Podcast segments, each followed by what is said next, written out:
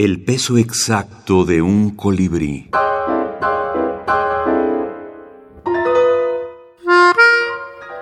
Julio Ramón Ribeiro.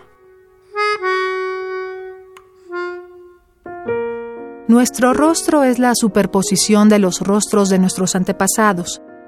En el curso de nuestra vida, los rasgos de unos se van haciendo más visibles que los de otros.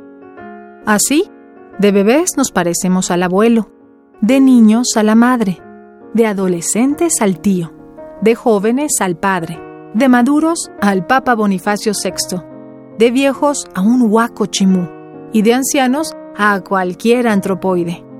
Casi nunca nos parecemos a nosotros mismos.